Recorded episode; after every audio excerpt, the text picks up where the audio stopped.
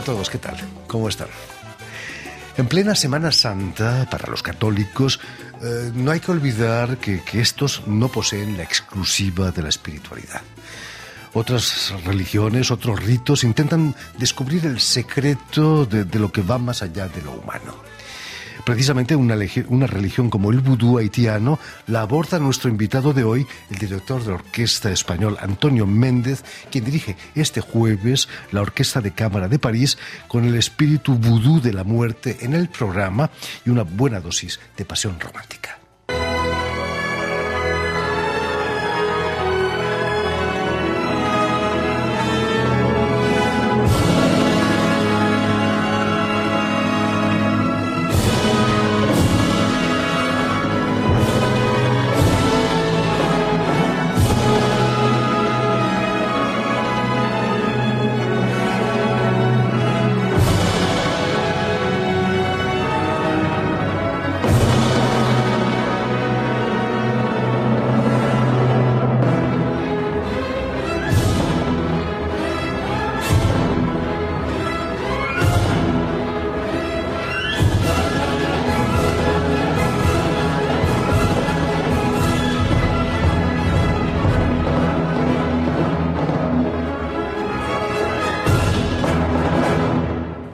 Y precisamente para hablarnos de este concierto y de su brillante trayectoria como director de orquesta, Antonio Méndez ha sido tan amable de, venir hasta nuestros estudios. Muy buenas tardes, Antonio. Buenas tardes, un placer. Bienvenido a Radio Francia. Muchas gracias.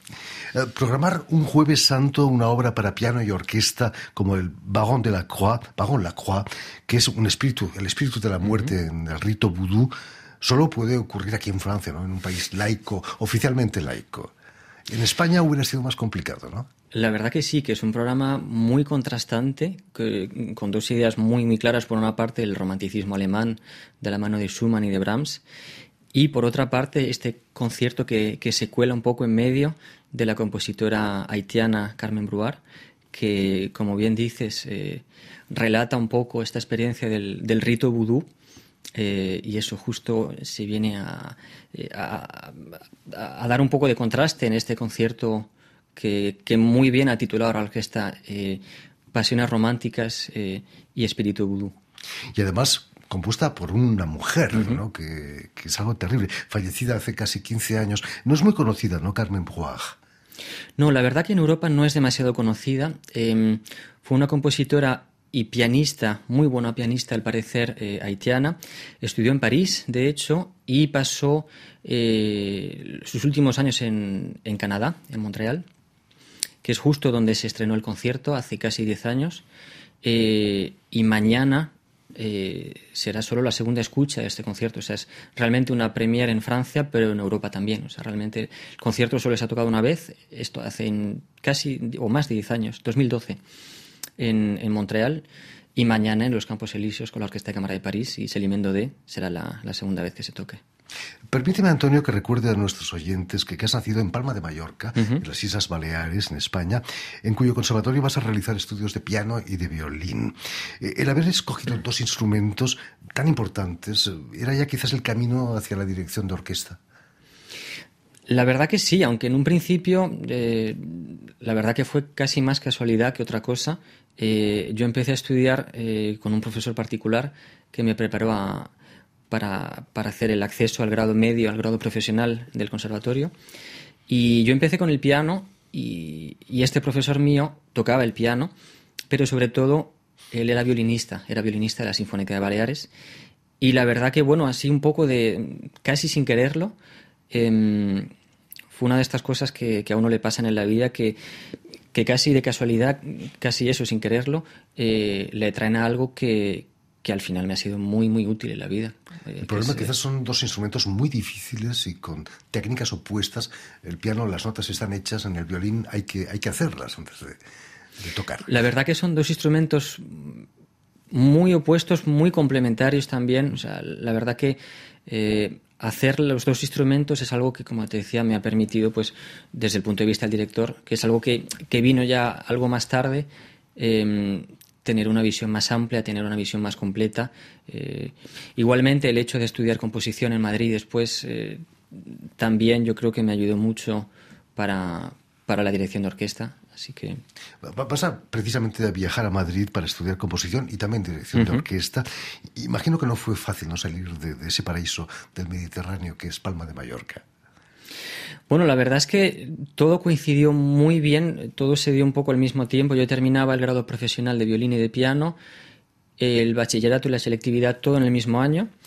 Lo terminé todo, fui a Madrid a hacer las pruebas de acceso em, y, allí empecé. Eh, allí empecé a hacer dirección y composición y la verdad que fueron cinco años muy bonitos, muy provechosos.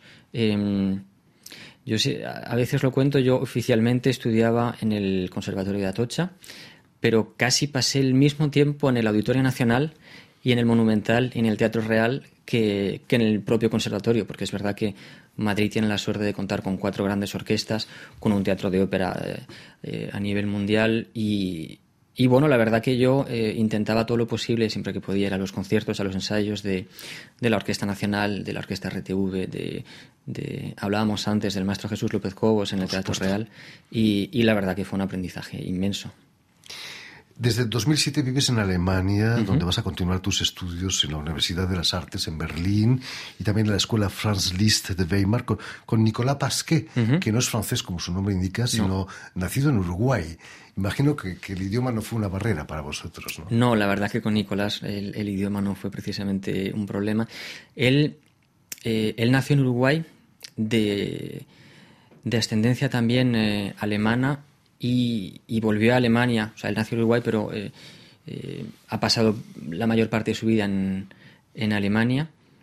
Y, la verdad que tanto en Berlín como en Weimar, eh, como en Madrid también, tuve mucha suerte de tener grandes profesores, de tener gente a mi lado que me enseñó muchísimo y, y la, que, la verdad que me siento muy afortunado.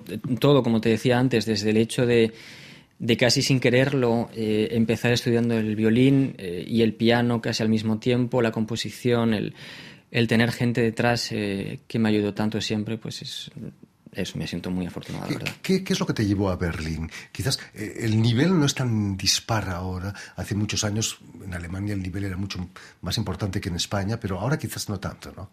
No, ahora no, no, ahora para nada. es verdad que cuando yo empecé en Berlín hace ya más de 15 años, eh, pues mira, una de estas cosas del destino, eh, yo recuerdo que el que fue mi profesor en Berlín dirigía bastante en España, sobre todo orquestas jóvenes. Él trabajaba mucho con, la Honde, por ejemplo. Y fui a ver un concierto de la Honde eh, en el que él dirigía. Expliquemos que es la joven Orquesta Nacional de sí, España. Perdón. Y. Em, y eso, después del concierto, estuve hablando con él, eh, varios miembros de la orquesta que yo conocía del Conservatorio de Madrid eh, me hablaron muy bien de él. Y bueno, me presenté a las... Lutz Köhler, sí. Eh, y fue a hacer las pruebas a, Berlín, las pruebas de acceso.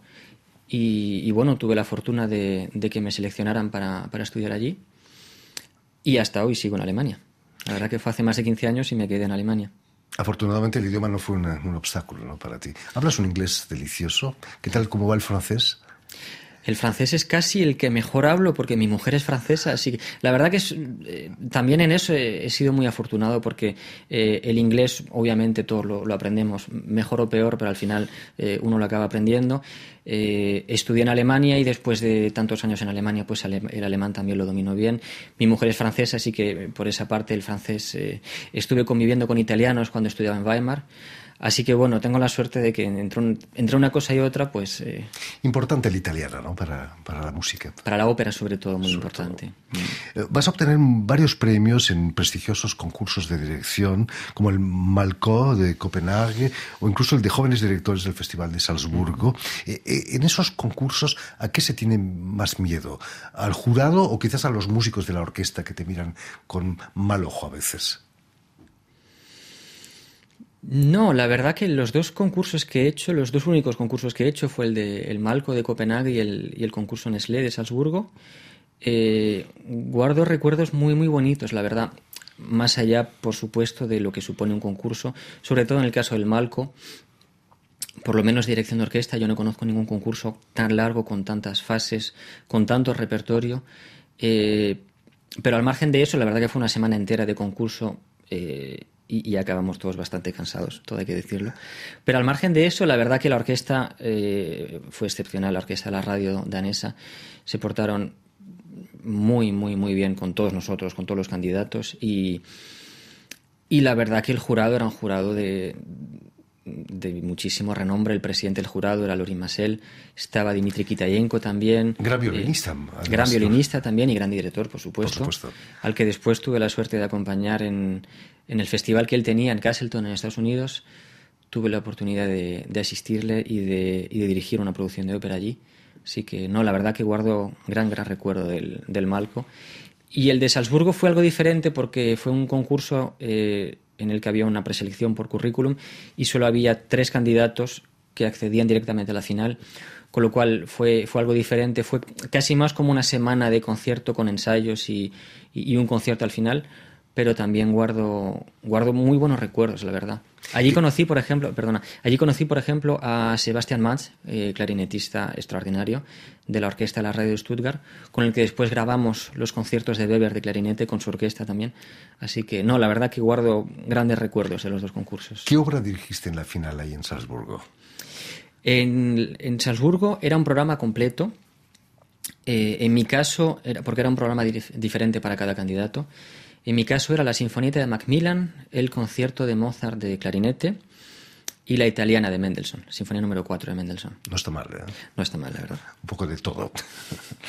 Cuéntanos, ¿cuál es el secreto para un joven director eh, para que los músicos de la orquesta le hagan caso? Porque normalmente te doblan en edad. Esa es la pregunta del millón.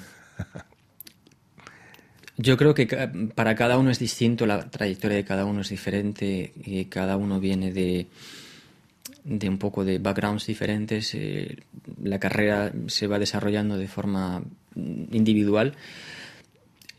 Si te soy completamente sincero, la verdad que no intento no enfocarme en esa eh, en ese aspecto, intento yo, yo creo que simplemente es fácil decirlo y puede parecer un poco cliché, pero yo creo que el trabajo al final eh, es algo que, los músicos de, cada orquesta ven de, forma clara y si uno aborda la, semana, las obras y, el contacto con la orquesta de, forma profesional y, basándose en la música, basándose en la partitura, yo creo que el respeto a la partitura es algo que, que venga uno de donde venga y, y, dirija la orquesta que dirija, al final es algo que nos une a todos, el respeto por las obras, el respeto por la partitura, por los autores.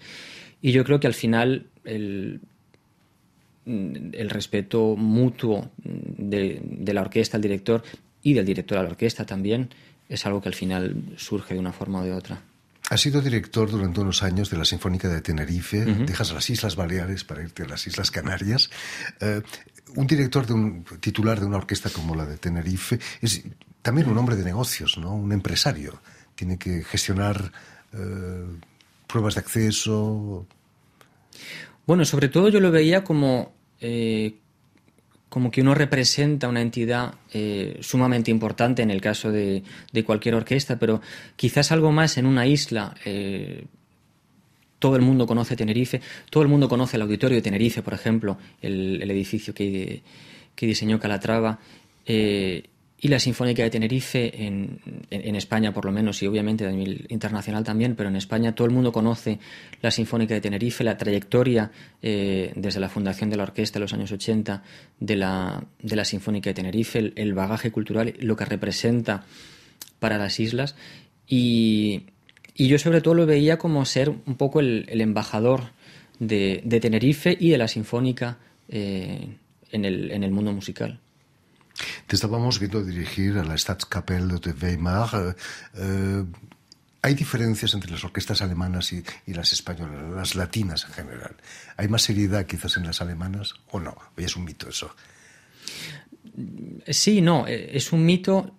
hay diferencia, había más diferencia yo creo que antes cuando el mundo estaba menos globalizado, hace 50, 60, 70 años, yo creo que sí, uno escuchaba la radio y claramente se podía eh, diferenciar eh, el sonido de las orquestas, el sonido de una orquesta latina, el sonido de una orquesta alemana, de una orquesta inglesa, americana.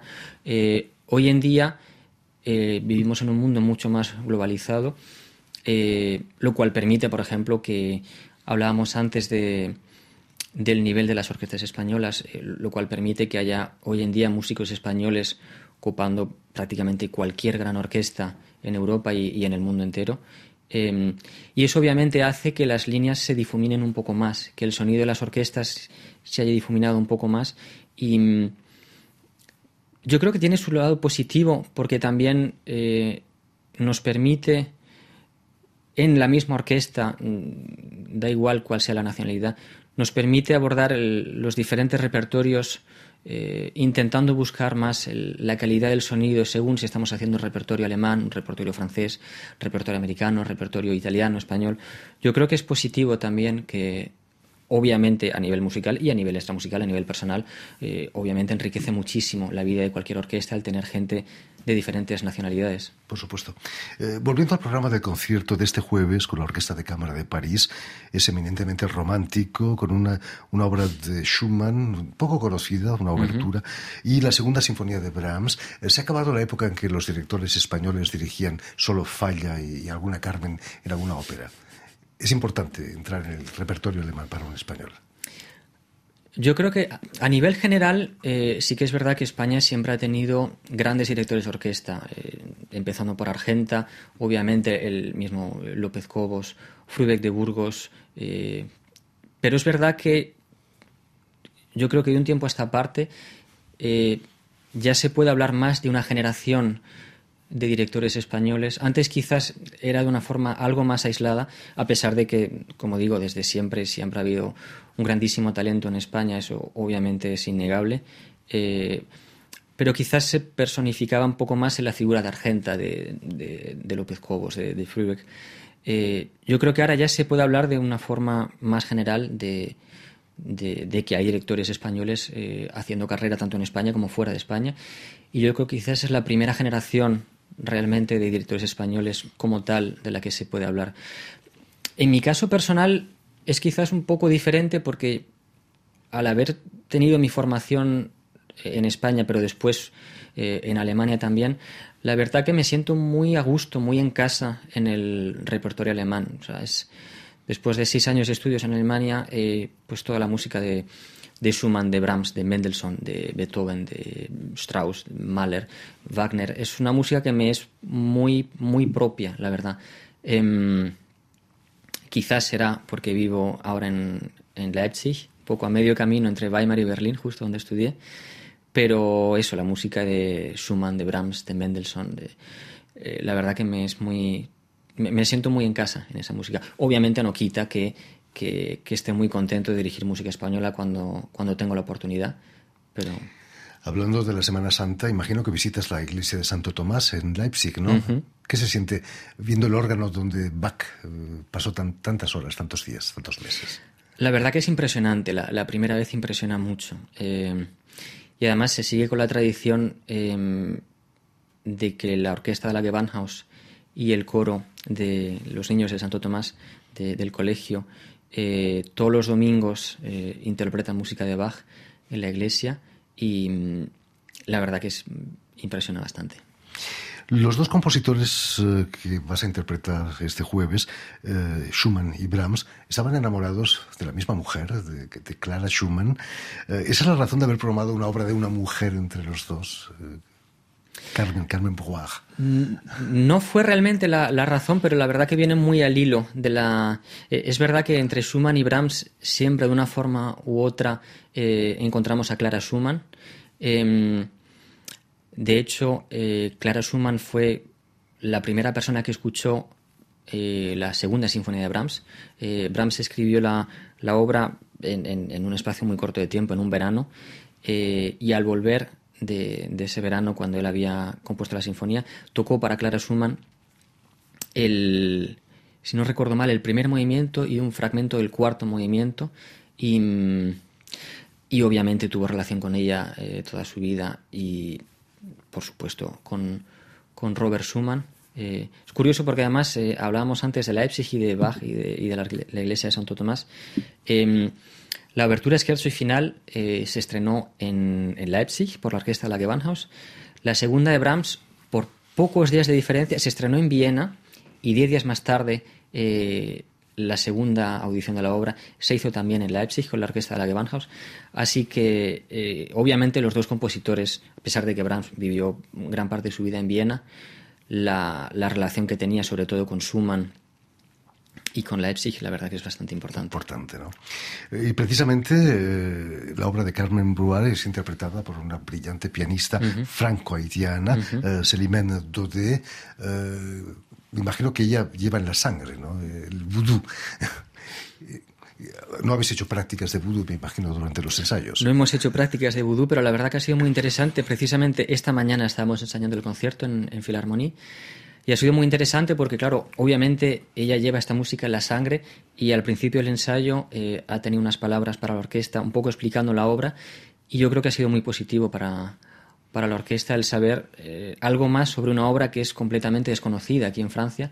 Como te decía, eh, se ha tocado una sola vez en Montreal, hace más de 10 años, y, y tener la oportunidad de, de, contar con una pianista franco-haitiana que lleva esta música muy dentro, eh, ha sido yo creo muy positivo para la, para la orquesta. y lo será igualmente para el público mañana. un verdadero lujo. Mañana jueves es día de huelgas aquí en Francia eh, contra el plan de pensiones de Manuel Macron, nuestro presidente. ¿Puede dificultar el concierto o vas a emplear con, con algo de vudú para que las cosas funcionen? Te soy completamente sincero, estoy tan, tan, tan enfrascado en la música. Normalmente cuando dirijo intento eh, aislarme lo más posible y, esta semana ha sido, eh, ha sido igual, la verdad. Así que yo sé que mañana a las 10 tenemos ensayo general en los Campos Elíseos y, y ahí estaré. La música vencerás, sin duda. En fin, pues ya lo saben, eh, tienen una cita este jueves en el Teatro de los Campos Elíseos, si las huelgas lo permiten, para el concierto de la Orquesta de Cámara de París, que va a ser dirigida por Antoni Méndez, con Celimen Dodé eh, como pianista solista. Muchas gracias, Antonio, por haber estado con nosotros. Permíteme también que dé las gracias a Tiffany Mente y a Robin Cusno, quienes se han ocupado de la realización del programa, y también saludar a nuestros telespectadores que nos siguen en todo el continente americano, desde Chicago hasta la Patagonia, gracias a la cadena Unión Continental Latinoamérica y también una red que se llama Red Tal, que reúne televisoras públicas y universitarias de América Latina. Y a ustedes, muchísimas gracias por su atención y les damos cita para una nueva edición de El invitado de Radio Francia Internacional.